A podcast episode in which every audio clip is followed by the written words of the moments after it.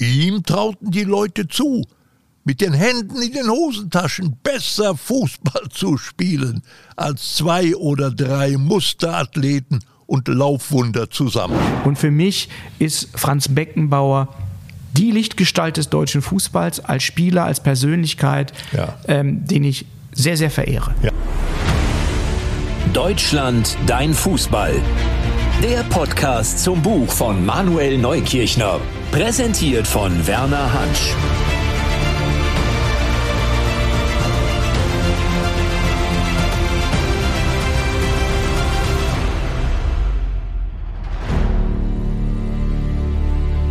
Monarchen unter sich. Am 26. September 1965 feierte Franz Beckenbauer sein Debüt in der Nationalmannschaft. Er spielte überragend. Dabei hatte der 20-jährige Debütant erst sechs Bundesligaspiele absolviert. Aber was er beim alles entscheidenden Qualifikationsspiel zur WM 1966 im Rasunda-Stadion von Solna zeigte, Deutschland gewann 2 zu 1 gegen Schweden, verzückte die Beobachter aus aller Welt sofort. Ein Damned Boy hatte etwa ein britischer Reporter gesehen, einen Teufelskerl.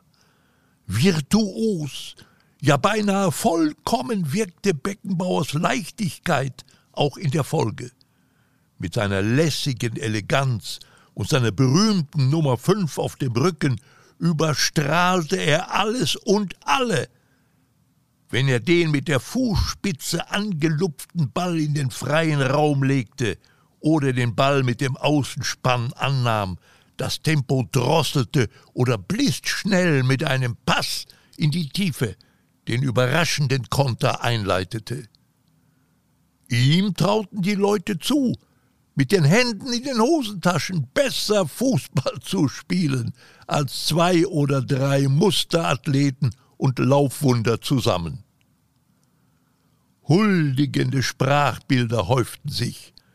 Gentleman am Ball, sagten die einen, Filou auf leisen Sohlen die anderen. Für Sepp Herberger war er gar ein Fußballer von Gottes Gnaden. Zum Kaiser krönte sich Franz Beckenbauer beiläufig selbst. Mit 25 Jahren am 4. August 1971. Austria Wien hatte den FC Bayern aus Anlass des 60. Vereinsjubiläums zum Freundschaftsspiel geladen.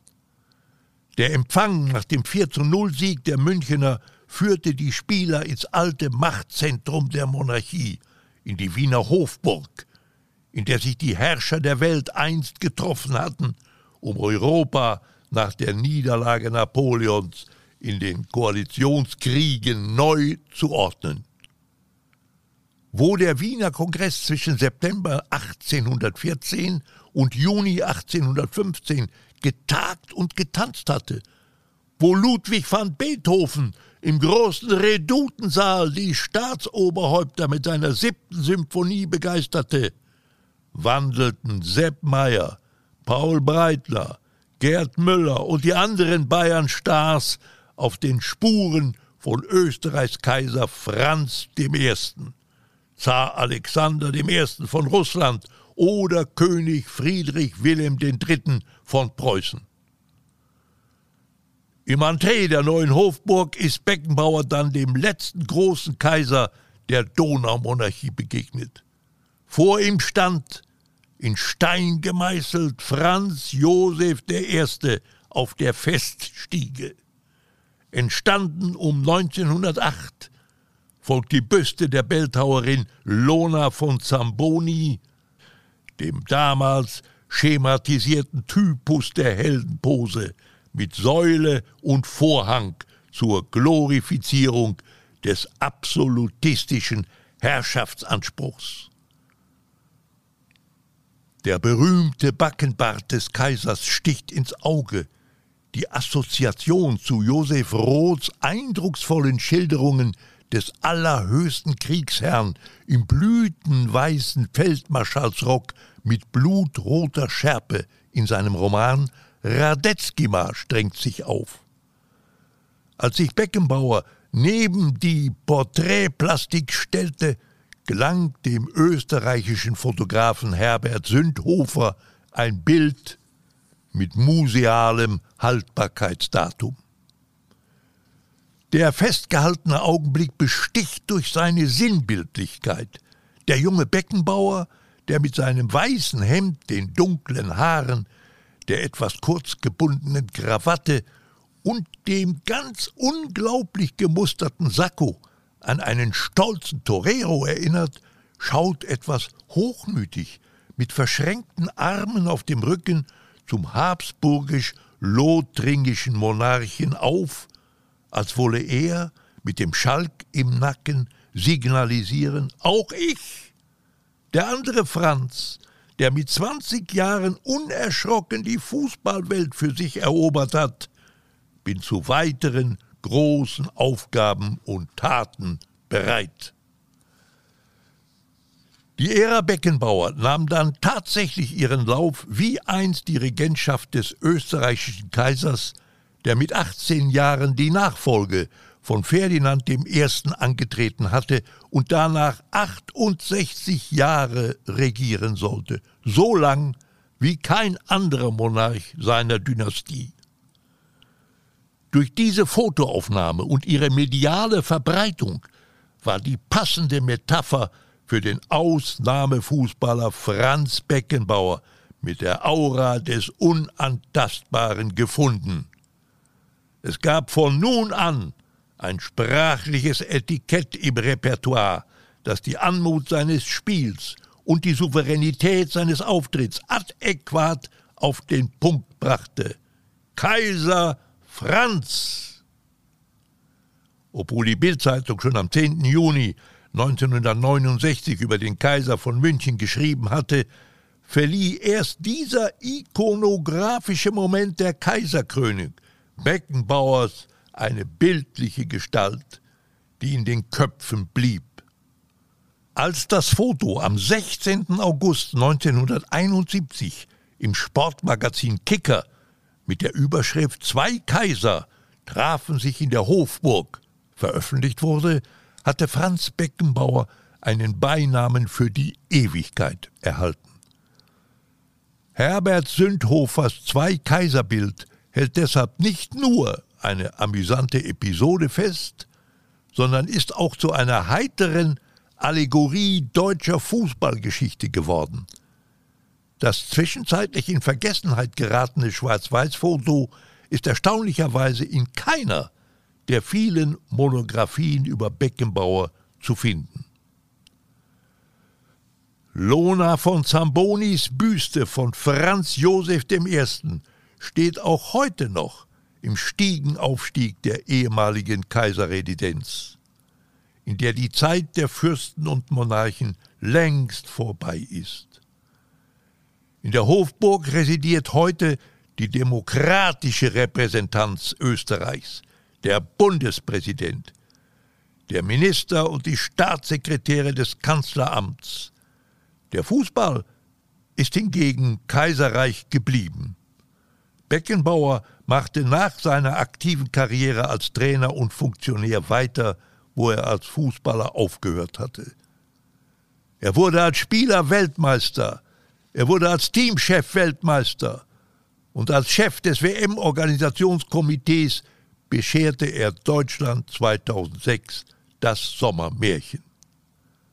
Beckenbauer, die viel zitierte Lichtgestalt, passend dazu sein damaliges Domizil in Kitzbühel. Es lag natürlich am Kaiserweg.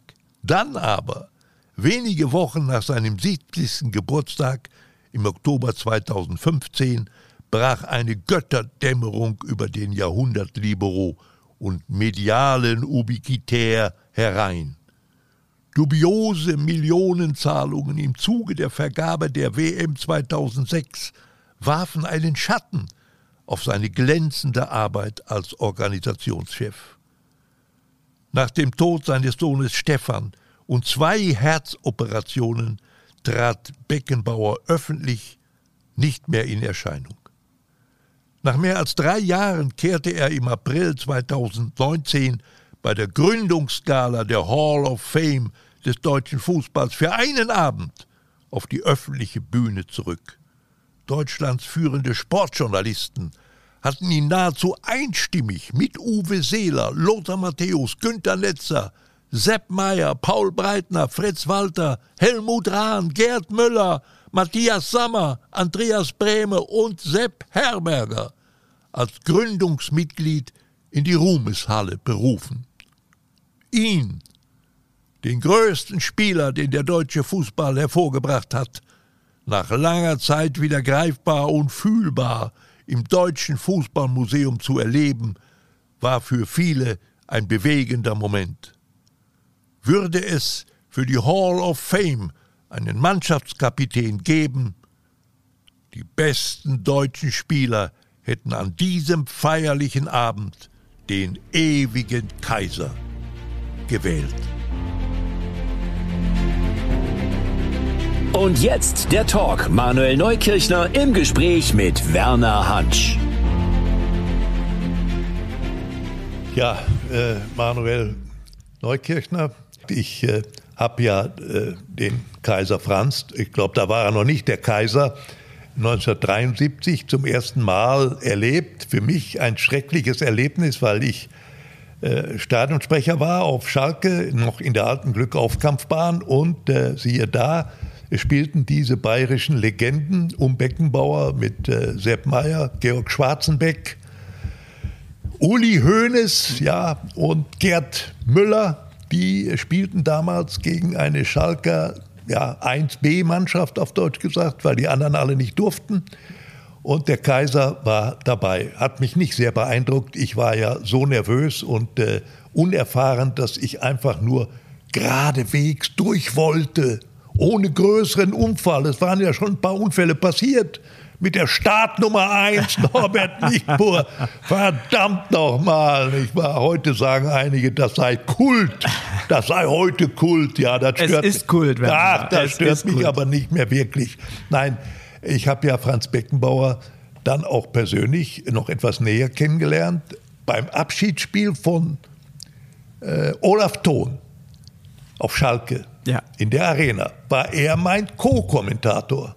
Ja, er saß neben mir, wir haben zusammen, Sat1 hat damals dieses Spiel übertragen, haben wir zusammen gemacht und ich habe ihn auch sonst äh, bei mancher Gelegenheit, wo er Experte war, ne, bei Sat1 Spielen, auch erlebt und zwar menschlich außerordentlich angenehm, Überragender Mensch. Ja, überragender also Mensch. ich sag dir mal, der gab da plötzlich eine Runde für die ganze Mannschaft. Und das waren dann schon mal so 30 Leute. Ne? Ja. Weil manche haben ja immer gesagt, der hat, ein, wie soll ich sagen, ein Messer in der Tasche, der, der kommt nicht rein. Nein, ich habe ihn ganz anders kennengelernt, wirklich. Also mir ging es ähnlich. Ich, ich habe ihn auch kennengelernt im Deutschen Fußballbund. Er ist zu jedem Kollegen, zu jeder Kollegin gegangen, hat sich ja. persönlich vorgestellt, hat die Hand gegeben. Also eine unglaubliche Bescheidenheit äh, hat er ausgestrahlt und dabei eine unglaubliche Aura. Wenn man ihn erlebt als Mensch, ähm, es ist eine große, große Persönlichkeit. Als ich die Exponate, die wir von ihm haben, wir haben sehr, sehr viele bei uns im Deutschen Fußballmuseum, die habe ich persönlich bei ihm abgeholt in Salzburg. Dann standen wir vor diesen Exponaten vom Bambi, seine Auszeichnungen zum Fußballer des Jahres, alles, was der Mann auch ähm, gewonnen hat und wie er ausgezeichnet worden ist. Und wenn er dann plaudert und erzählt, also es ist sehr, sehr beeindruckend, mit ihm immer wieder zusammenzutreffen. Ich bin mit ihm durch die Ausstellung gegangen, ganz alleine. Und wenn er sich selber auf den Fußspuren in der Fußballgeschichte entdeckt, weil Franz Beckenbauer ist ja an jeder Ecke der deutschen Fußballgeschichte beteiligt. Es fing 66 an. Äh, ich habe es ja im äh, Text auch geschrieben. Äh, das war sein erstes Spiel, das Qualifikationsspiel zur Weltmeisterschaft, dann aber auch das Wembley-Spiel. Die 70er Jahre sind von ihm geprägt. Dann Teamchef 1990. Er war der, der Gastgeber für die Weltmeisterschaft 2006. Also wo war Franz Beckenbauer in den großen Meilensteinen der deutschen Fußballgeschichte nicht nicht beteiligt.